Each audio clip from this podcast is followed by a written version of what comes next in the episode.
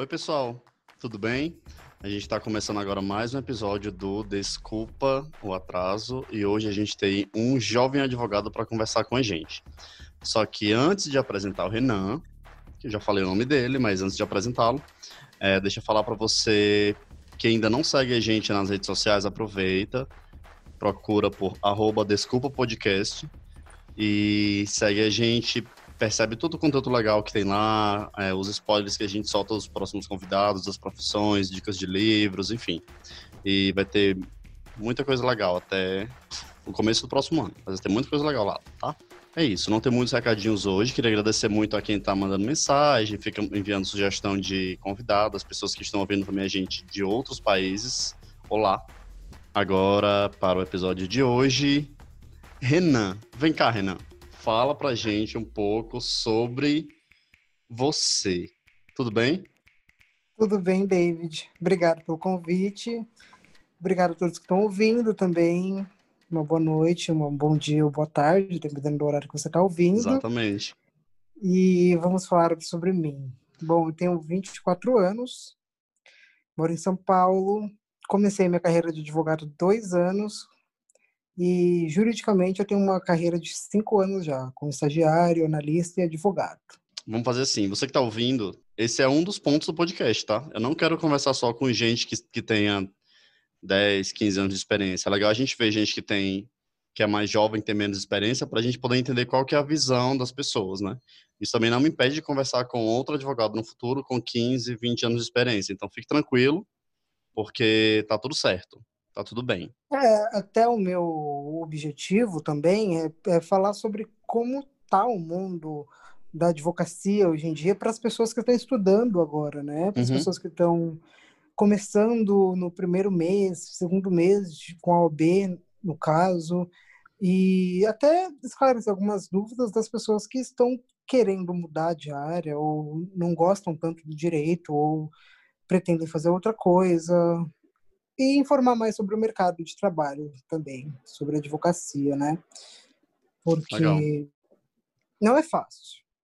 Eu Já imagino. não é fácil. Eu imagino. E também não deve ser a mesma coisa que a gente vê em filmes, séries de TV, né? Que a gente, eu vou perguntar não, isso fosse... mais pra frente. Eu queria muito, eu queria muito que fosse assim, e a gente solucionasse um problema matando uma pessoa que nem a Annelise Kirin faz, mas é. não é assim. Ou Olivia Pope, maravilhosa. Olivia Pope também. É que a, a, série da Olivia é mais política do que direito em si, mas também é muito Sim. boa. É. Muito legal. Então, vamos começar assim. Mas antes da gente falar sobre direito, é, me fala qual é a primeira lembrança que você tem de escola. Minha primeira lembrança que eu tenho de escola, eu tenho muitas lembranças do meu jardim de infância, do meu pré. Sério? Lá, cinco, seis anos, sim, porque era uma memória afetiva muito grande, porque eu estudava nos, na mesma escola que os meus dois únicos primos, que são filhos da irmã da minha mãe. Então a gente sempre teve uma familiaridade assim dentro da escola. Era uma escola particular, ficava ali em São João Clímaco, perto de São Caetano do Sul, a cidade. E naquela época eu lembro de muita coisa, assim. Eu lembro a sala, como era a sala, eu lembro como era escrever. Eu lembro aprendendo a escrever, inclusive, é uma coisa de louco. E lembro a minha formatura do pré, eu lembro a cara da minha professora. Você tem uma noção de Nossa. como a memória foi muito grande. Depois eu passei para outra escola, depois do pré, fui para a primeira série, eu tenho, eu lembro o nome da minha professora, eu lembro dos meus colegas, são colegas que eu carrego até hoje nas redes sociais. Inclusive, eu queria mandar um beijo pro Caio, que é do Twitter, que ele é meu amigo há mais de 18 anos, né? 18 anos? 18 anos. Ele conheceu pequeniníssimo, tinha 5, 6 anos na época. E ele sabe das nossas histórias, assim, de aniversários de colegas, aquela coisa bem classe média alta, vai era uma, era uma escola bem requisitada, ainda é, né? E eu tenho muita lembrança. Na terceira série, eu saí dessa escola e me mudei para Moema, que é um bairro de São Paulo, um bairro classe média alta também, e fui para uma escola religiosa chamada Colégio Franciscano Nossa Senhora Aparecida. A sigla era CONSA, E era uma escola que, assim, que tinha freira, tinha tinha capela, tinha ensino religioso, e lá era uma escola enorme, assim, era, parecia Hogwarts, assim, para quem via de fora. E aquela época eu era muito associado com Hogwarts, porque estava passando Harry Potter, nananá, nananá. Então eu levo essa escola como Hogwarts para mim, porque, para você ter uma noção, a minha sala era a quarta série F. E ia Nossa, até a gigantesca. J, Sim, imagina isso em todas as séries. Era uma escola enorme, assim, cheia de coisas, cheia de frescura. É, a gente tinha que orar antes de ter aula, a gente orava antes de sair da sala. Foi naquela época que o PCC foi para a rua aqui em São Paulo, então tem uma memória muito forte é, da minha professora mandando todo mundo abaixar, ficar debaixo da cadeira, porque o PCC estava na rua passando. Isso era 2006. Tinha muito ataque. E a minha professora mandava todo mundo abaixar. Assim, então, na minha escola, assim, eu sempre tive uma memória muito forte. E eu sempre fui um aluno, um aluno, assim, muito exemplar, sabe? De certinho, de fazer as lições certinhas, de... Eu sempre quis ser da turma do fundão, né? Eu sempre quis zoar. Eu nunca conseguia, mas eu sempre quis ter essa... Como assim? Ser um aluno mais engraçado, mais querido, não sei, pelos outros alunos, né? Uhum. Mas eu sempre fui, pelos professores, eles sempre. Eu sempre tive a sorte de cair. Sempre quando tinha amigo secreto, eu tinha certeza que um professor ia me tirar. Isso era batata. Juro por Deus, sempre acontecia. Sempre o professor ia me tirar. Então eu sempre era caçulinha da turma. Todo mundo me gostava, os professores me adoravam. Nunca puxava saco, mas eu sempre gostei, eu sempre tive uma figura materna nos meus professores, porque eu sempre tive muito respeito, assim, eu via eles como uma segunda mãe, terceira mãe, uma pessoa que me acompanhava muito, né, assim, diariamente, meu crescimento, e, e é isso. Nada nada muito bagunçado minha vida escolar foi, assim, nunca fui um aluno bagunceiro, sempre sempre centradinho nas coisas que eu faço, depois da quarta série, eu vou falar disso depois da minha vida pessoal fora da escola. Eu fui para uma escola pública. Minto, desculpa.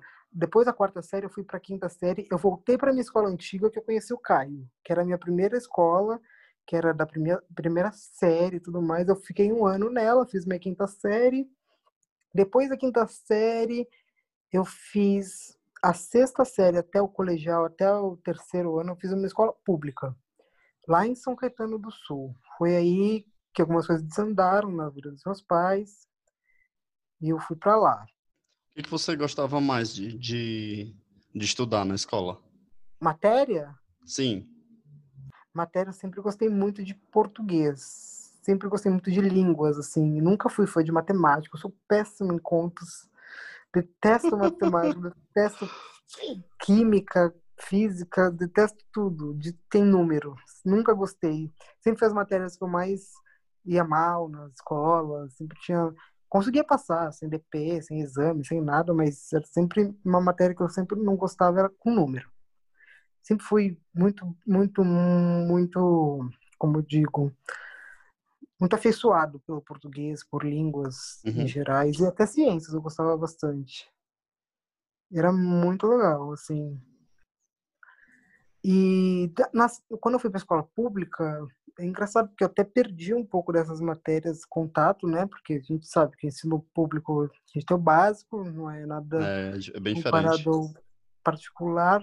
E foi um choque cultural muito grande para mim, né? Porque eu, eu tenho para mim que foi ali que eu vi como a vida era, sabe? Eu era, eu era um jovem, é, para eles, eu era riquinho, era uma pessoa, sei lá, certinha, Mauricinho, como eles chamavam na época, nananá, e entrei na sexta série numa escola chamada Yolanda Ascenso, em São Caetano, inclusive. E foi um choque, porque eu convivia com, com crianças que eu nunca tinha convivido antes, né? Que, eu, que eram crianças de fato pobres na percepção da palavra. E, e, e, eu naquele momento da minha vida eu já já estava pobre também, porque foi quando meus pais se separaram e eu fui parar lá. E eu nunca tive contato, mas eram, eram crianças que elas tinham contato próximo à favela, é, vinham de favela, e eu me sentia, por ser gay, eu me sentia muito retraído perante elas, né? Eu tinha medo delas, no caso, porque era um tipo de comportamento que eu nunca tive no meu âmbito escolar. Então, para me adaptar no começo foi bem difícil, assim, para eu ver como funcionavam as coisas, foi um processo interno muito complicado. Mas eu, depois do sétimo ano, depois lá do oitavo ano, eu já comecei mais a pegar o ritmo, sabe? Saber lidar com as pessoas, é, me impor mais, é, não me retrair. E eu fiquei com a mesma sala até o terceiro ano, fundamental. Então é como se a gente tivesse crescido juntos, né? Engraçado que memória de lá eu tenho muitos amigos, assim, muitas pessoas queridas. Hoje em dia a maioria é pai, é mãe, é formado, nananã. E a gente cria um vínculo, né? Querendo ou não, a gente está longe, a gente não quer mais contato, porque é terceirão, né? Tudo hétero. É, Mas do gente... terceirão pra vida. Exato, a gente começa a acompanhar nas redes sociais, porque a gente tem no Facebook, tem contato com isso. E foi seguindo, cara. É, minhas professoras da rede pública maravilhosas, eu tenho até elas no Facebook, porque eu vi naquela escola como a vida era e fundamentalmente para minha criação, para minha formação como pessoa, aquela escola foi fundamental, sabe? Aquela escola eu sou muito grato, inclusive, é, a tudo. E uma curiosidade é que naquela escola, eu fui estudar naquela escola longe, né, em São Caetano, porque meu primo estudava lá. Então foi meio que um reencontro, né, do pré para sexta série. Meu primo sempre me deu muito suporte lá, nananã. era uma escola assim que parecia um presídio, né, mas era muito legal. Como que era o... a pressão para vestibular na escola? engraçado, é, esse foi um ponto crucial na minha vida, porque a minha escola definitivamente tinha uma preparação para vestibular zero. Zero mesmo, assim. É, a rede municipal de São Caetano te passava automaticamente de ano para você não reprovar, acho que é como é, acontece aqui em São Paulo também, mas em questão de preparação para o vestibular, você é, vendo um projeto da faculdade, da escola, não tinha. Então, eu vou te falar que para vestibular, eu fui uma pessoa que não pensei muito. E eu tinha 17 anos na época e minha mãe nunca nunca estudou em escola, em faculdade, ela nunca prestou um vestibular na vida dela antes, naquela época, até aquela época, né? E eu não tinha noção do que era para passar no vestibular para estudar em uma faculdade é, pública, não sabia da importância disso na época. Era uma desinformação que eu tinha gigante, porque influenciou no meu futuro, é claro.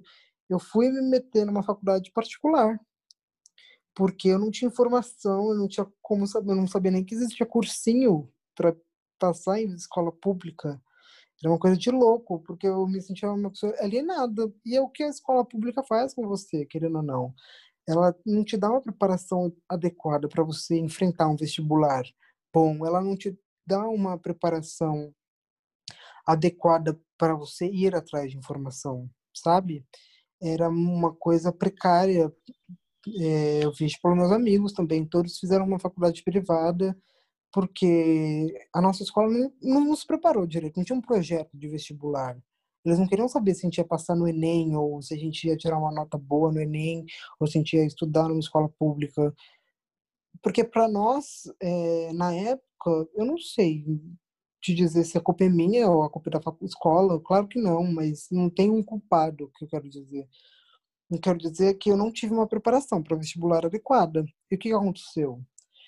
É, minha mãe queria muito que eu fizesse direito, assim, confesso que na época eu estava perdido, tinha acabado de sair, eu não sabia o que eu queria fazer. E eu falei, bom, o que eu vou fazer da minha vida? Eu fui, caminhei pro direito. Eu falei, bom, vamos ver como é, né? Você lembra fiz... qual ano foi isso? Isso foi em 2000, final de 2013, começo de 2014. Prestei vestibular, faculdade privada, passei, nananá, comecei a fazer, fiz na FMU. É... Nossa, os dois primeiros anos, a, a pior coisa da minha vida foi estudar a teoria do direito em si, porque eram umas matérias tipo filosofia jurídica, era sociologia jurídica, eram matérias mais teóricas em si, que não uhum. falavam tanto de direito como eu pratico hoje em dia, né? Eu queria muito aí, mas eu, ao mesmo tempo, eu sabia de um background, sempre tive questão de dar muito orgulho para minha mãe e rolou uma chantagem, uma chantagem emocional dela e eu continuei. Eu terminei direito em 2018, tirei meu OP e advogo hoje em dia. Como que, que, como que funciona esse lance de você fazer a faculdade de Direito e precisar tirar o AB, tirar a carteira? Se você terminar a faculdade e não passar na prova, você não pode trabalhar na área. É assim? Você não pode trabalhar na área, né? É como se fosse o CRM do médico, por exemplo. Você tem que prestar prova e para você ser médico, você tem que ser o CRM, para você ser advogado, você tem que ter a OAB. A OAB são duas provas que você tem que fazer, a primeira fase e a segunda fase. Se você não passa na primeira fase, você tem que fazer até passar. Se você não passa na segunda fase, tem uma repescagem para você fazer de novo. Claro que o candidato, quem se forma, pode fazer quantas vezes quiser até passar. Aí, quando você termina a faculdade e não passa, você não pode advogar, porque ninguém pode advogar sem OAB. Você vira analista, você continua estagiando, é... e, é, e funciona na função que a gente chama de paralegal, que é aquela pessoa que tem a faculdade, mas não tem OAB ainda. Hum, ou não tem OAB porque não quer. Entendi eles funcionam como analistas jurídicos, digamos assim, ou assistentes jurídicos. E, e é isso. Em duas fases, eu prestei para direito do trabalho. Minha segunda fase, você pode escolher a, fase, a área do direito que você quer prestar. Isso é muito legal também, para quem quer um norte. Mas, cara, é uma profissão muito gratificante, porque você aprende muito sobre a vida, você olha as coisas sobre um novo aspecto, né? Você vislumbra muito os seus direitos, o que você pode fazer, o que você não pode fazer. E é uma profissão que te dá, abre muitas portas, né? Muitas oportunidades. É, concurso público, você pode fazer é, qualquer concurso de defensoria, qualquer concurso de promotoria, são áreas muito boas de seguir. E também tem advocacia privada, né? A advocacia privada, o risco, o começo é muito precário para quem começa, porque as vagas são bem limitadas, sabe? E o direito é uma profissão muito elitista. É claro que você tem que ter uma faculdade boa, você tem que ter um background bom, você tem que ter um contato bom para você se inserir num grande escritório. E, e é bem complicado, porque até em estágio de direito, as pessoas buscam quem faz USP, quem faz Mackenzie, quem faz PUC, e é uma diferente de outras áreas, como publicidade e propaganda, que você tem que mostrar seu talento, direito você tem que mostrar seu nome também. É, mas publicidade também tem, tem muito esse lance de. Eu pensava tem. que isso era só em Fortaleza, mas claro que não, né? Tem muito esse lance de você. É, é um pouco difícil você entrar no mercado, mas quando você entra, você fica sem trabalhar quase só se você quiser. Porque é muito, é muito fácil para você. A rotatividade é muito grande, né? Em qualquer lugar, quando a gente fala de publicidade. E para você ir de uma empresa para outra é muito fácil. Pô, justamente por isso que você falou, porque as pessoas começam a a enxergar mais você, entendeu? As coisas que você uhum. faz, uhum. os trabalhos que você entrega, mas para entrar é, é, eu não achei que fosse eu não achei que seria tão difícil como como foi para mim. Eu entrei com um pouco de sorte, mesmo que até hoje é. eu não consigo entender. Eu entendi, eu entendi. É porque assim, você é uma pessoa estudada. Falo de uma pessoa que vem, por exemplo, no direito, você no começo, você tira a sua B, aí você pensa, o que, que eu vou fazer agora? É, eu vou divulgar ou eu vou prestar concurso? O que, que eu vou fazer para me sustentar? Você tem a sua B, você pode ser advogado para qualquer pessoa que você quiser, mas se você não tiver empregado para um escritório, é, para algum lugar que recolha os seus direitos trabalhistas, FGTS, é, PIS, faça tudo esse caralho da Previdência, é muito difícil, porque é uma profissão que te deixa muito ansioso ao mesmo tempo. É, o, é, o, é, o, é a consequência do direito, né? É raro uhum, você ver um advogado entendi. trabalhando com carteira assinada. Isso é muito raro, porque você entra como associado. É muito difícil você é, fazer dinheiro com sendo advogado. As pessoas falam que ah, é advogado tudo rico. Não, gente. O mercado para advogado é bem saturado hoje em dia, porque tem muito advogado, né? Você vê numa prova da ordem, passam mais de 5, 20 mil advogados novos pelo Brasil todo. Em São Paulo são quase 500 mil advogados. Nossa. Claro, somos uma população de 18 milhões, eu acho, para São Paulo. 18, 15 milhões ou 20, não sei. Todo mundo precisa de advogado, mas se você perceber, é difícil. É uma carreira muito ingrata se você não souber administrar. E tem que ter um psicológico muito bom. Porque, vou te falar, eu penso todos os dias na minha velhice. Advogando, eu penso, porra, não tô com carteira assinada, não vou ter direito a receber aposentadoria, né? Isso é, é, o, uhum. a consequência maior da, da advocacia privada, né? E é o que muitos advogados pensam também, porque você conseguir cliente, você ir atrás de cliente é uma coisa muito difícil. E é aí que entra o marketing. Hoje em dia, o que grandes escritórios de advogados fazem? Eles investem em marketing jurídico, né? Porque eles querem divulgar os trabalhos, eles querem é, criar um site, nananá.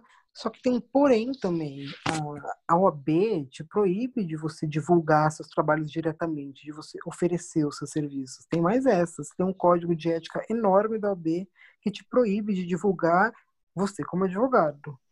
Mas pode divulgar a, a empresa. Como assim? Você diz? Assim, você não pode divulgar que o Renan é advogado mas você pode divulgar que a Renan e Associados é uma empresa que presta serviço de advocacia. Pode fazer isso? Não, não posso. Não posso divulgar nada de forma indiscreta e nem de, é claro que tem você pode divulgar seu e-mail, mas você não pode falar que você presta de fala assim: "Ah, me contrate que eu sou advogado". Você não pode fazer isso. E como é que consegue cliente? Aí é o grande X da questão. O que muitos fazem, eles escrevem artigos, divulgam artigos que contêm o nome deles, contêm o telefone deles, entendeu? E é, um, é, um, é uma coisa muito difícil, por isso que eu falo, a advocacia é uma profissão muito, é uma das primeiras profissões, né? Então é uma profissão muito arcaica ainda. É uma profissão que exige muito da pessoa, assim, não só o conhecimento jurídico, mas as malícias de você conquistar clientes, entendeu? Entendi. Porque o que conta muito é o nome. Se você for um advogado antigo, é claro que você vai ter mais clientes porque você está mais habituado no, no ramo, sabe? E esse é o grande X da questão. Muitas pessoas se frustram, frustram fazendo direito. Por isso, muitos advogados novos, eles ficam perdidos mesmo, porque você não pode fazer um monte de coisa. Você não pode julgar seu trabalho. Você não pode dar, é, distribuir cartãozinho. Você não pode fazer isso. Entendeu? E como você conquista cliente? Gente, Imagina. difícil. É não, é, não é fácil. É uma coisa bem complicada. Nossa, e como foi que você começou com, na carreira? Minha carreira como estagiário, primeiro ano, eu consegui, eu estava no terceiro ano da faculdade. Eu fui para para um escritório na Paulista que depois mudou para o bairro Santa Cruz. E eu aprendi tudo lá, assim, como funciona um processo, quais são os nomes da, das peças do, do processo, a, a, a, cronologia de um processo. Aprendi a conhecimento jurídico também, direito do trabalho era forte lá, né? Então eu trabalhava muito diretamente com reclamadas, que eram as empresas que estavam sendo processadas pelos seus ex-funcionários. E uhum. lá eu aprendi basicamente tudo. Era um escritório rígido, era três, três sócios, duas mulheres que eram uma chinesa e uma japonesa. E o dono, que era o mais chato de todos, que nós eu detestava.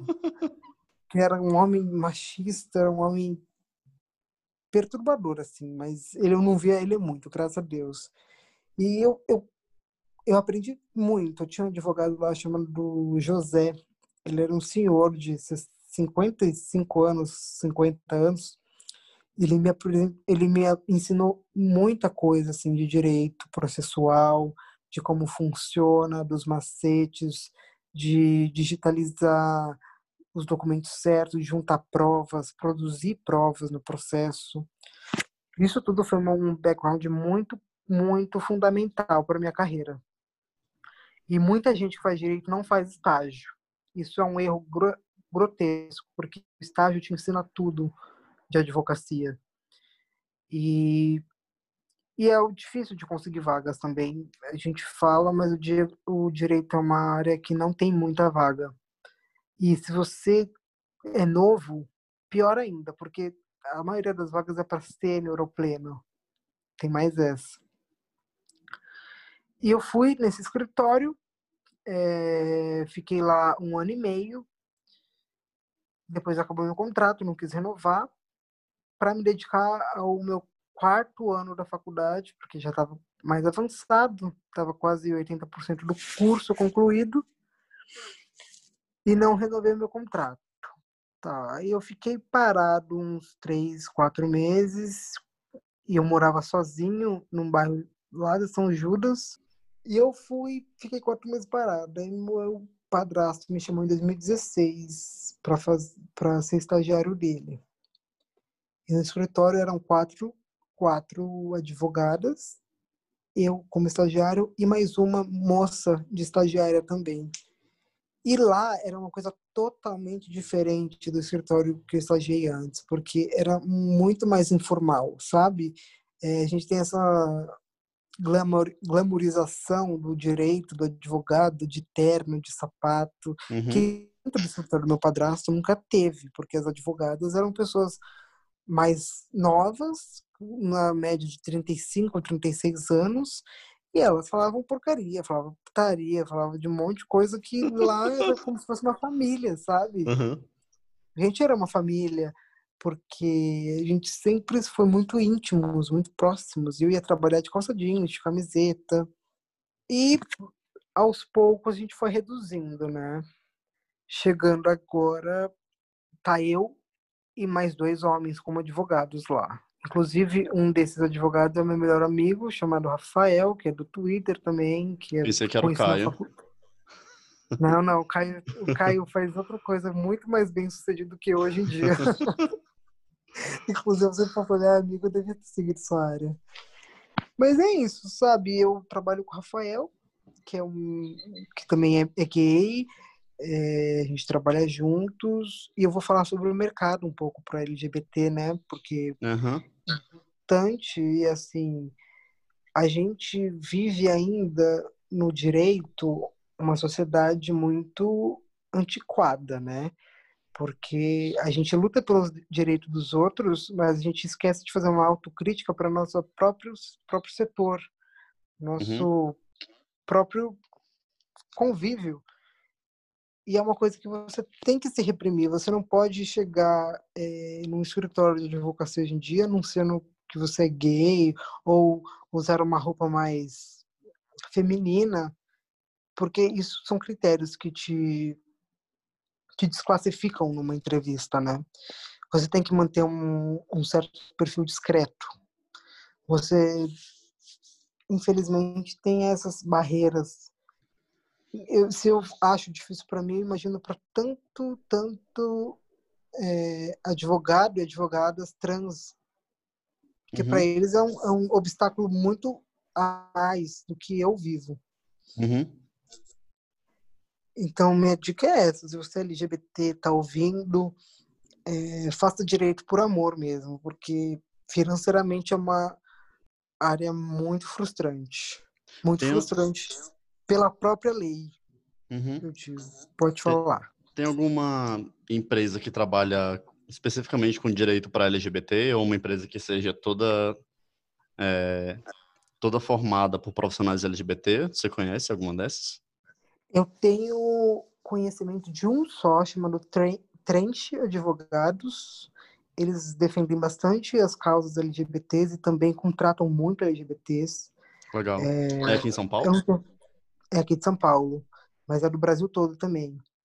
Isso que eu te falar, estou falando só do escritório, mas eu falo de empresas em gerais também. Hoje em dia, com esse com, essa- com a nossa luta, né, as empresas procuram mais diversidades, mas empresas eu digo é, Carrefour, eu digo Nubank, essas empresas que contratam para o setor jurídico delas, elas progressistas, né?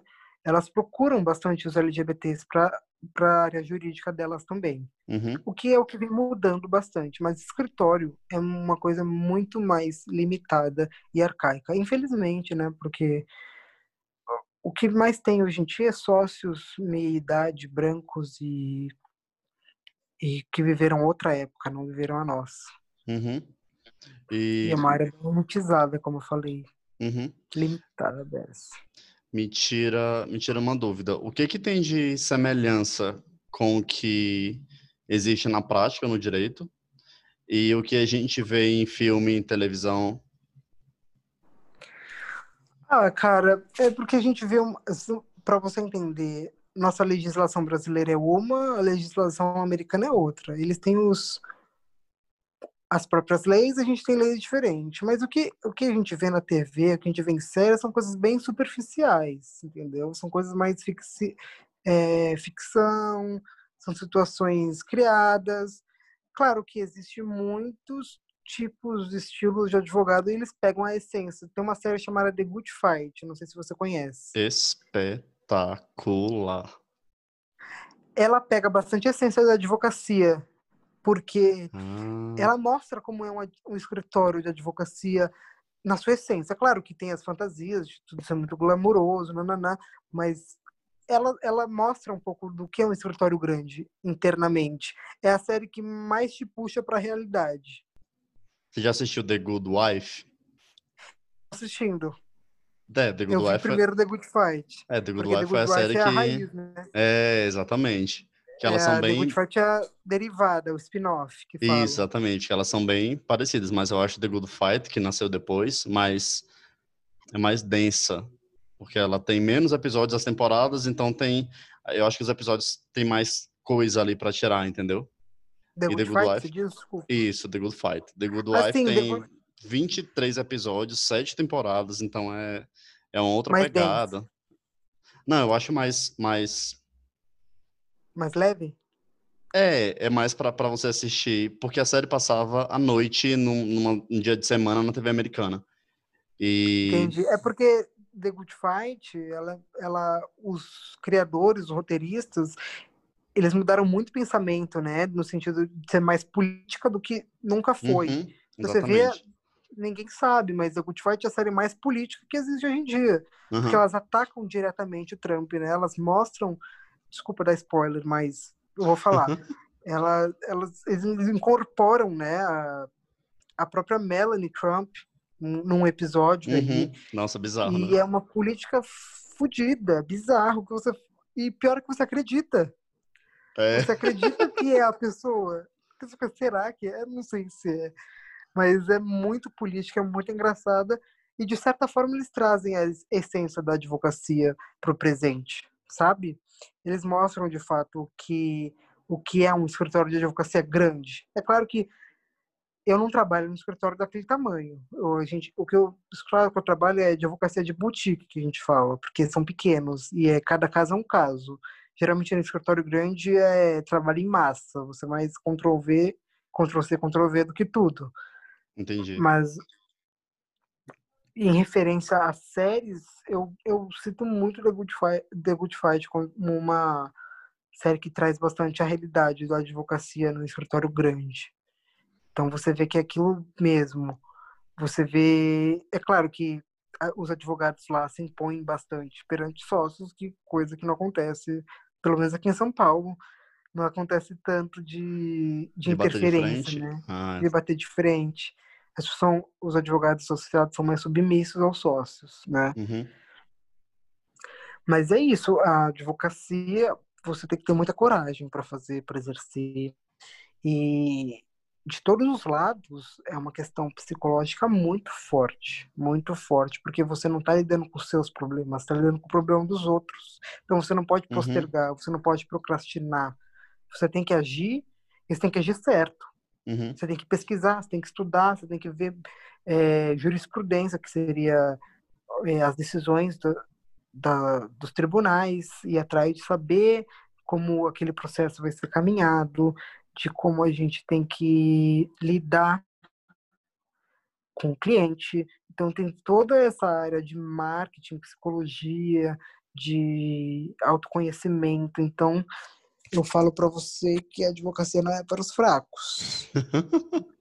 Valorizem o advogado. A gente fala que advogado é todo. Tem, a gente, como advogado, eu falo que a gente recebe ataque de todos os lados, tanto da direita quanto da esquerda, porque é, a esquerda acha que quem faz direito é podre, quem direita acha que todo advogado é, é lulista, petista, próprio OB atacam e tudo mais. Uhum. Então, todos os lados tem bombardeio aí. Você falou um pouco sobre precisar ser, ser, certeiro nas coisas, tratar o problema do outro com, com uma seriedade maior do que com como a gente trata com os nossos, né? É, uhum. Agora me tira, me fala uma coisa, como você já pegou algum caso que você errou alguma coisa muito bizarra que você não acredita que eu fiz isso, não acredito que eu fiz isso, não acredito que eu fiz isso? Olha, é... que eu me lembre não, mas já aconteceu de eu perder um prazo, por exemplo, por calcular errado, é... de falar, o que, que eu vou fazer agora? E você tem que falar para o cliente, olha, não deu certo isso, não, vamos tentar de outra forma. Você tem que se reinventar sempre. Sempre tem um, uma brecha para você puxar uhum, e se reinventar, entendi. entendeu? Mas uma situação que eu falei, putz, fudeu, assim, por enquanto ainda não, graças a Deus, tomara que continue assim. Porque é, eu, eu cuido de todas as áreas, assim, para explicar mais, eu faço civil, trabalhista e um pouquinho de criminal. Então, meu trabalho exige muito de mim psicologicamente. Então, não posso me dar o luxo de deixar para depois o que eu tenho que fazer, porque tem prazo. Uhum. É difícil, não é fácil. Entendi. Ah, prazo, a gente, todo mundo trabalha com prazo, né? Agora, eu entendo perfeitamente o lance de você... É, mas é... o nosso prazo é um prazo que a gente não pode perder de jeito nenhum, porque uhum. a gente tem que responder para o juiz, e o juiz fala assim, não vou, não vou analisar. Pá, julga. Julga não gostei o que você de você, não quero julga o que você deixou de apresentar. Aí a sua, a sua perda de prazo pode é, resultar em um prejuízo maior, tipo a prisão de alguém, é, uhum. a condenação de alguém em milhões ou mil reais, que seja, entendeu? Uhum. Então é umas coisas assim. Se você perde o prazo, você pode perder o processo de alguém. Então são situações extremas assim que a gente tem que encontrar uma organização extrema para para lidar. Uhum. Mas eu entendo que todo mundo trabalha com prazo. Mas vai, vai, vai trabalhar com prazo para um juiz. É como se o juiz fosse seu patrão. Ou você uhum. faz ou você se fode. Às vezes dá, dá até para conversar com o patrão resolvendo. Agora o juiz acha que deve ser outra coisa, outra pegada. É, é outra pegada. Eu peço desculpa pelos palavrões que eu solto, tá? Desculpa para você que tá ouvindo. Para quem achava que advogado não fala palavrão, Pense, pense novamente. Mentira. Tem, a gente tem umas, a sociedade de advogados assim, a ordem dos advogados, né? Em geral é aquela formalidade, aquela frescura, tem baile, tem umas coisas é, mais arcaicas mesmo, né? Porque é uma profissão muito antiga e só para deixar todo mundo claro, quando a gente chama um advogado de doutor, não é porque a gente está chamando porque ele tem doutorado ou não. Tem nada a ver.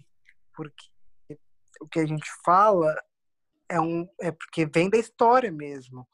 É, Dom Pedro, se eu não me engano, chamava os advogados é, de doutores como uma forma honrosa. Isso não tem nada a ver ah. com doutorado, vem de uma história totalmente diferente. Não é porque a gente fala, chama de doutor que quer lembrar o doutorado, não, é outra coisa. É uma formalidade como se fosse um apelido. Uhum. Eu vi uma, uma imagem hoje de um, era um print de uma conversa que a menina falou assim: é, Oi, eu sou doutora. Aí o cara falou, mas você tem 19 anos, não dá pra você ter doutorado com 19 anos. Ela, eu faço direito. Não, mas também a gente só chama advogado de doutor, tá? Só pra explicar. Gente tem que ser advogado com 19 anos também. Pois é, não, não dá, é meio difícil. É... Mas é mais uma, é uma questão mais é, honrosa do que uma questão de diploma. A gente não tem nada a ver com doutorado, que é o que as pessoas acabam pensando, né? Que a gente fica chamando de doutor porque doutorado, não. Cada um é cada um. Tá bom. Mas, eu não vou te chamar de doutor, tá? É... Não precisa, eu não quero também. tá bom. Também, pra... Meus clientes todos me chamam de Rê, Renan. Ah, então tá, tá mais de boa a nova, a nova cara da advocacia brasileira. Exatamente. E é claro que toda profissão tem aqueles sem noção, né? Advogado que exige ser chamado de doutor também é uma coisa que eu Ego. abomino. Ego. Ego é prepotência também. É. Uma situação mais arrogante. Eu não tô nem aí. Eu, eu chamo o juiz de Vossa Excelência porque é uma formalidade, a minha uhum. profissão requer isso, né? Assim como ele vai me chamar de doutor, como uhum. cordialmente. Ele não vai me chamar o Renan, o fulano, o senhor. Não, ele me chama, o juiz chama sempre o advogado de doutor, com uma forma mais cordial de, de diálogo. Uhum. Como eu te falei, direito tem essas antiguidades, né? Essas, uhum. essas situações mais formais, que é e... o que permanece. Quais são os, os pontos positivos que você que você pensa, nossa, eu fico muito feliz por ser advogado, porque eu fico muito feliz de ser advogado porque eu consigo resolver bastante coisa dos outros, né? Eu, eu, como eu te falo, eu sou advogado, mas o elo dos meus amigos, quando acontece algum problema, sou eu, né? E é uma coisa que eu já tô, por exemplo, um amigo vem tirar uma dúvida minha, é, eu vem, ele vem, mas ele não sabe que eu tô que eu tô trabalhando, tirando a dúvida dele. E eu não cobro, né? Óbvio que não, não é um problema para mim nenhum. Mas estou falando que, voltando à sua pergunta, é gratificante para mim poder ajudar as pessoas de alguma forma, né? E eu ajudo bastante meus amigos nessa questão e de dar informação, de saber, de disseminar o conhecimento que eu tenho jurídico para ajudar em situações pequenas que for. Por exemplo, um, esses dias meu amigo foi demitido e não conseguiram e não deram para eles é, as guias de FGTS, seguro-desemprego e nem um documento demissional. Aí lá vai o Renan da carteirada. Olha, eu sou advogado dele, preciso de documentos, senão vai ter que entrar com uma ação. Eles vão lá e mandam rápido, óbvio, uhum. né? Esses dias meu amigo teve a conta bancária dele fraudada e o banco queria descontar todo todo o empréstimo que fizeram na conta dele e não estava nem aí. Aí lá vai o Renan peticionar para o juiz para suspender a, o pagamento por conta da fraude, tananá, tananá. Mas tirar alguém então, da cadeia não precisou, não. Eu tô com um processo. Mentira, eu tô com um processo para tirar um, um senhor que está preso hoje em dia, injustamente, e ele está preso já há um ano e meio, em um equívoco, lá em Bauru. Era para ter tirado antes, só que aconteceu a pandemia e eu não pude ir lá conversar, nem falar com o juiz, o juiz não está trabalhando. E eu peticionei hoje, fiz uma petição, para quem não sabe, petição é tipo um pedido, né? Fiz um pedido para progressão de regime dele para que ele fosse solto. Estou esperando a resposta, mas porra, pensa você como é, sendo responsável de tirar alguém justamente da prisão, como é gratificante, sabe? Essas coisas me, me fazem gostar de, da advocacia. De ser advogado Uhum. propriamente, né? E é por isso que eu falo bastante para quem estuda direito, para quem gosta da área, é, não fa pode parecer clichê, mas direito por amor, muito mais do que medicina, porque medicina você consegue fazer muita mais coisa do que como advogado, mas de fato é direito por amor mesmo, porque você faz mais pelo seu lado emocional e sentimental do que pelo dinheiro em si. Quem faz por dinheiro, eu aconselho mudar de área, inclusive, porque é frustrante. Uhum. É, é difícil, você tem que batalhar bastante. Você acha que você tem essa visão do direito, principalmente pela tua mudança de escola lá no passado, quando você foi para a escola pública? Você acha que isso influenciou na, no sentimento que você tem hoje pela profissão? De certa forma, claramente, assim, é, eu penso se eu tivesse feito uma escola particular e tivesse feito direito, eu não seria advogado, eu estaria estudando para ser juiz, porque eu teria um background, um suporte muito maior, né? E é o que acontece. Claro que eu não tiro mérito de ninguém, que mas é igual você estudar para um concurso público, é igual você estudar por o Enem fazendo uma faculdade pública. Quem faz uma faculdade privada tem mais chance, não tem? É igualzinho. Uma pessoa é, que tem lá seus privilégios de estudar mais para ser juiz, ela acaba é, não menosprezando, não é a palavra certa, mas como eu vou dizer, tratando com menor importância a advocacia, ser advogado. Para todo mundo saber, para ser, ser juiz, você tem que ser advogado por, durante três anos, tá? Antes, se você não for advogado durante três anos, você não pode ser juiz. É um requisito do concurso público. Hum. Tem que ter atividade jurídica exercida. Aí, voltando à pergunta, eu acredito que influenciou muito, porque eu via muita coisa errada, assim, de ficar calado. Eu via tia da merenda deixando de dar comida para os alunos, porque aquele aluno lá não gostava. Eu sempre me questionei bastante sobre as coisas erradas que aconteciam na minha escola. Mas uhum. por que está acontecendo isso? Porque aquele aluno não está recebendo o mesmo tratamento que o outro entendeu? Então eu sempre fui, eu sempre tive um senso de justiça assim uhum. dentro de mim que sempre me fez me impor, embora publicamente falando perante muita gente, eu sou muito envergonhado, tá? Mas eu nunca fui uma pessoa de medir minhas palavras para dizer e transmitir o que eu quero expressar. Uhum. Então, se eu tinha uma coisa errada, eu interferia, eu falava, eu tentava entender. E, e eu cresci num meio muito dentro de casa um ambiente muito hostil, porque meus pais brigavam muito. E eu eu questionava minha mãe, mas por que está acontecendo isso? É, o que está acontecendo aquilo? E fazendo um background de tudo, um desculpa, um feedback de tudo, eu tive uma infância bem difícil quando meus pais faliram, né? A gente perdeu bastante imóvel, perdemos bastante coisa, porque meu pai tinha uma empresa do meu avô, que faturava muito na época, é, um faturamento de milhões, assim, a gente, no segmento de sacolinhas plásticas, você não sei se você sabe, da Avon, a Avon uhum. era o nosso principal cliente da época. E meu pai não soube administrar, a gente foi para falência, a gente acabou perdendo imóvel e eu não sabia nada que acontecia. Eu sou caçula de três, de três irmãos. E eu via aquilo e me questionava o que estava acontecendo. Não, não. Aí minha mãe falava que era decisão judicial, eu não entendia nada. E foi aí que começou a despertar um pouco meu, dire... meu interesse por direito.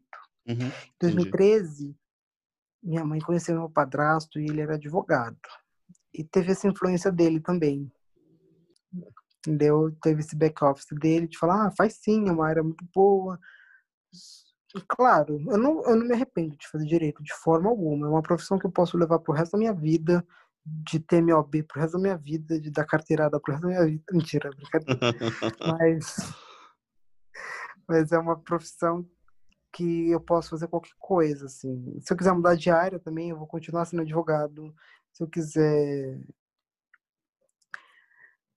ir para qualquer área que eu quiser, eu posso ser advogado ainda paralelamente, sabe? É como se eu uhum. tivesse uma, um plano B para sempre. Eu sinto isso uhum. vindo da minha profissão. E é muito legal, porque te dá novas ideias. E eu penso assim, cara, toda hora é hora de começar. Não importa se você tá com 40, 50 anos. Minha mãe terminou a faculdade ano passado, com 50 anos, 49 anos, desculpa. E ela fez direito também. Porque ela gostou bastante de me ver estudando. E 50, 50 anos na cara, ela terminou a faculdade dela, sabe? Então eu penso assim, cara, se você gosta, se você já está estudando, se você está começando agora, é, vai atrás dos seus sonhos, é, não faça as coisas por dinheiro, porque parece clichê, mas quando você se forma e quando você vê se vê limitado de fazer as coisas, eu, eu falo, advogado é uma profissão mais autônoma do que uma profissão que você tem que entrar no mundo corporativo, né? Você, é mais você por si mesmo do que qualquer outra coisa. E é frustrante, é frustrante para o jovem advogado. Eu falo, eu tenho, eu tenho um grande privilégio de trabalhar com meu padrasto, de fazer o horário que eu quero, assim, de ter um contato íntimo com meu chefe, né? Mas eu juro por Deus que se não fosse meu padrasto, eu sei que minha vida seria muito mais difícil do que ela é hoje em dia. Então não tenho o que reclamar. Por isso que eu falo para você que está ouvindo, e muita gente, pode parecer brincadeira, mas quando eu posto alguma coisa de lei, alguma coisa jurídica no Twitter, vem sempre umas duas, três pessoas perguntar sobre a área, né? Que elas estão fazendo direito e elas me vê comentando, ela sempre vem ter um feedback do, do, do, trabalho hoje em dia. Eu sempre falo para elas, olha, é uma área complicada, que você tem que fazer por amor mesmo, porque o dinheiro não vai cair do céu, não é que você tirou só B que todo mundo vai te contratar, não é assim que funciona, né? Porque não contrata mesmo, vou te falar a verdade. Escritório grande, muito difícil contratar advogado que não seja um contato bom. Por exemplo, que não venha de um do filho de alguém, que seja primo de alguém, que não seja sobrinho de alguém. E infelizmente rola muito nepotismo na minha área, claro. Não vou ser mentiroso de falar isso. Mas é isso, sabe? Infelizmente minha área é uma área muito que tem muitos defeitos, muitos muitas coisas a serem acertadas principalmente no que concerne a atualizações de, de conceitos antigos, de dessa coisa de ter que usar terno toda hora e de você não poder se expressar da forma que você quer. Você tem que falar. Uhum. As, muitas vezes você engole seco o que você tem para sugerir em prol do cliente, em prol do seu chefe, né? E é muito ruim isso, porque todo mundo fala que advogado tem quer direitos a mais, que não sei o quê, mas a área é muito difícil para quem para quem vive de perto. A gente é bastante menosprezado, principalmente no começo da nossa carreira, por por grandes advogados. E outra coisa que conta muito, pode parecer muita besteira, mas tem muito advogado antigo, mais velho, com anos de experiência que menospreza os próprios advogados mais novos pelo número da carteira. Nossa, sério? Teve um dia que eu fui fazer uma audiência com minha cliente. E chegou na audiência, eu sou uma pessoa fisicamente miudinha, né? Você deve saber. e jovial, né? Eu sentei lá na, minha mesa, sentei minha, do lado da minha mesa, e o advogado sentou do outro lado. A gente estava numa audiência perante o juiz, né? E todo começo de audiência, o juiz sempre pede sua carteira da ordem, né, para te identificar, para colocar na ata da audiência que vai ter, nananá. E eu passei a minha carteira para o advogado que estava mais perto para a juíza.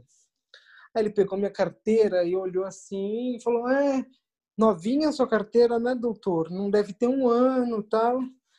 Aí a juíza sentiu, acho, né, que sentiu um tom de deboche e falou para ele: a carteira do doutor pode ser novinha, mas eu quero que o doutor saiba que aqui dentro os dois são advogados igualmente, sem distinção de experiência e de carreira, viu, doutor? Então, você vê que às vezes você sofre preconceito do próprio colega de profissão. Uhum. Claro que são casos que eu passei só uma vez, mas é, a, gente, a gente que é advogado mais ouvinte sente essa repressão vindo dos mais velhos e experientes. Então, é o que eu falo. Não é fácil ser advogado, é uma profissão muito ingrata, socialmente e profissionalmente.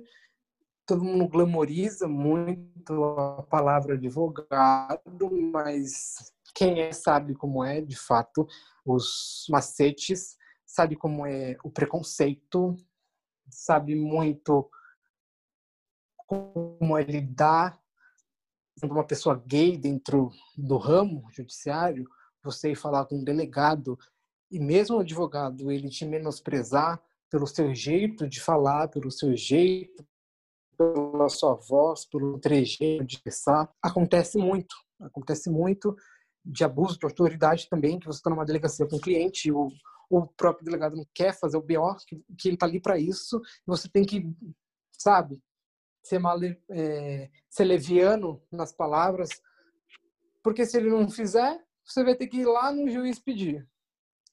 Então, é, no meio jurídico é muito difícil a gente lidar com autoridades e também com os meus colegas de profissão, é isso que eu quero dizer. E repito de novo, se eu não fui claro ainda, faça direito porque você gosta e não por causa de dinheiro. Porque, olha, se eu pudesse, eu faria direito de novo, mas eu faria com outra cabeça. Uhum. Legal. Entendeu? É, me fala se você chegou a separar algumas dicas de leitura, porque a gente já falou sobre várias coisas, né? Você já deu várias dicas, inclusive a gente discutiu um pouco sobre série de TV. Mas você separou mais alguma outra coisa para quem está ouvindo? Olha, eu sou uma pessoa que gosto muito de estudar por uma autora uma escritora chamada Maria Helena Diniz. Ela é muito boa porque ela fala o direito de uma maneira mais complicada, menos descomplicada, desculpa, e mais é mais fácil de entender os pontos que ela faz. É claro que ela atua no direito civil e toda a coleção dela é sobre o direito civil e eu estudei muita coisa por ela, assim, de indicação eu indico muito ela. De resto, Cara, o direito é uma coisa muito isso ou isso, isso ou isso. Não tem, não tem segredo, não tem charada. É mais a forma que você lê a lei e você interpreta. Eu recomendo muito ver vídeo aula, porque é uma coisa muito mais fácil do que você ler um, um livro com comentários. Às vezes a gente aprende só com a expressão corporal do professor. Eu, pelo menos, sou assim eu pelo menos sou prefiro ouvir o professor falando do que ler um comentário de uma lei, porque eu entendo muito mais. Então, uhum, minha dica de leitura é: se você atua no direito civil, leia Maria Helena Diniz, que ela é muito boa, muito rica de conteúdo e, e seja feliz. Show de bola. É, Renan, a gente está se aproximando do final. É, quero muito agradecer você por ter aceito o convite. Vou deixar um espaço aqui para você falar para as pessoas como que elas te encontram, para tirar alguma dúvida, para poder te perguntar alguma coisa, enfim. É, fica à vontade. Ah, foi tão rápido que eu falei tanto que passou uma hora e nem vi. é. Muito obrigado. Nossa, foi muito rápido mesmo. Mas muito obrigado pelo convite desde já, David. É, gostei muito do nosso papo. Espero que eu não tenha gaguejado muito porque eu sou uma pessoa que tô, agora estou um pouquinho nervoso e espero que todo mundo que ouviu saiba um pouco mais sobre o que é um, na prática um advogado, que não é mil flores. E pra, se que alguém precisar de alguma ajuda, de alguma dica, mais dicas, mais orientações, o meu Twitter é Renan, ao invés de você colocar A, você coloca um X e ele é com dois N's. Eu vou soletrar para ficar mais claro. É R-E-N-N-X-N no final. Assim como o meu Instagram também é. Você me encontra lá por esses dois nicks. Ou se você digitar meu nome, Renan, com dois N's, Esmério no Facebook no ou no Instagram você encontra também. Tá bom? Show de bola. Eu vou deixar aqui no, na descrição do episódio os links para você encontrar o Renan nas redes, tá? Para ficar mais fácil. E sintam-se à vontade de me procurar para tirar alguma dúvida, que eu possa ajudar profissionalmente, é, contatos, é, ajudas até para colegas de profissão, advogados novos que têm dificuldade em alguma peça, algum, alguma tese, alguma coisa que eu possa ajudar. Estou à disposição sempre de todos. Show de bola. É isso. E se você tiver alguma dúvida e queira perguntar pro, pro, nos canais do podcast, também fique à vontade, tá? Já falei lá no começo, você vai procurar por arroba desculpa podcast, que eu vou passar a dúvida pro Renan, obviamente. Eu não vou responder uma dúvida sobre direito, porque não é a minha área. Vou passar pro Renan, o Renan vai responder e eu consigo passar para vocês também. Beleza? Renan, mais uma vez, muito obrigado. Muito obrigado, David. Curtam a página do David, curtam o podcast. Por favor. Desculpe o atraso. no Spotify, escutem também. É um projeto maravilhoso. Muito parabéns. Estou muito orgulhoso de você por esse podcast. Que você está gostando muito de fazer, que eu vejo. É... Espero que isso é, deixe de ser um hobby e que você colha bom, bons frutos desse trabalho que você está fazendo. Porque pode parecer. É não besteira, mas pode parecer um, uma diversão, mas é uma coisa que você, eu levo muito a sério de ouvir. Eu levo muito a sério de ir atrás, de conhecer, de ouvir a história de outras pessoas, porque isso, como ser humano, gratifica muito. É conhecimento, vivência. E muito parabéns, David, de verdade. Eu espero que um dia alguém possa te entrevistar também para ouvir a sua história. Obrigado, Renan. Eu já prometi que isso vai acontecer no episódio 52, quando o podcast completar um ano. Ah, muito bem, vou cobrar mesmo. Se não acontecer, no episódio 52, a gente faz um baixo assinado. Sim. Para acontecer. E Sim, eu quero mas... que todos os seus entrevistados façam esse baixo assinado. Vai acontecer. Pelo menos 51 assinaturas dá para garantir, né? Dá para garantir, vai. Obrigado, então é David? Que é isso, Renan, um eu que agradeço. que ouviram, um beijo a todos que ouviram. Muito obrigado por chegar até aqui. Eu agradeço muito estamos disponíveis aí. Beijão, David. Show de bola. Valeu, Renan. E para você que está ouvindo, até o próximo episódio. Este podcast faz parte do movimento LGBT Podcasters. Conheça outros podcasts através da hashtag LGBT Podcasters ou do site www.lgbtpodcasters.com.br.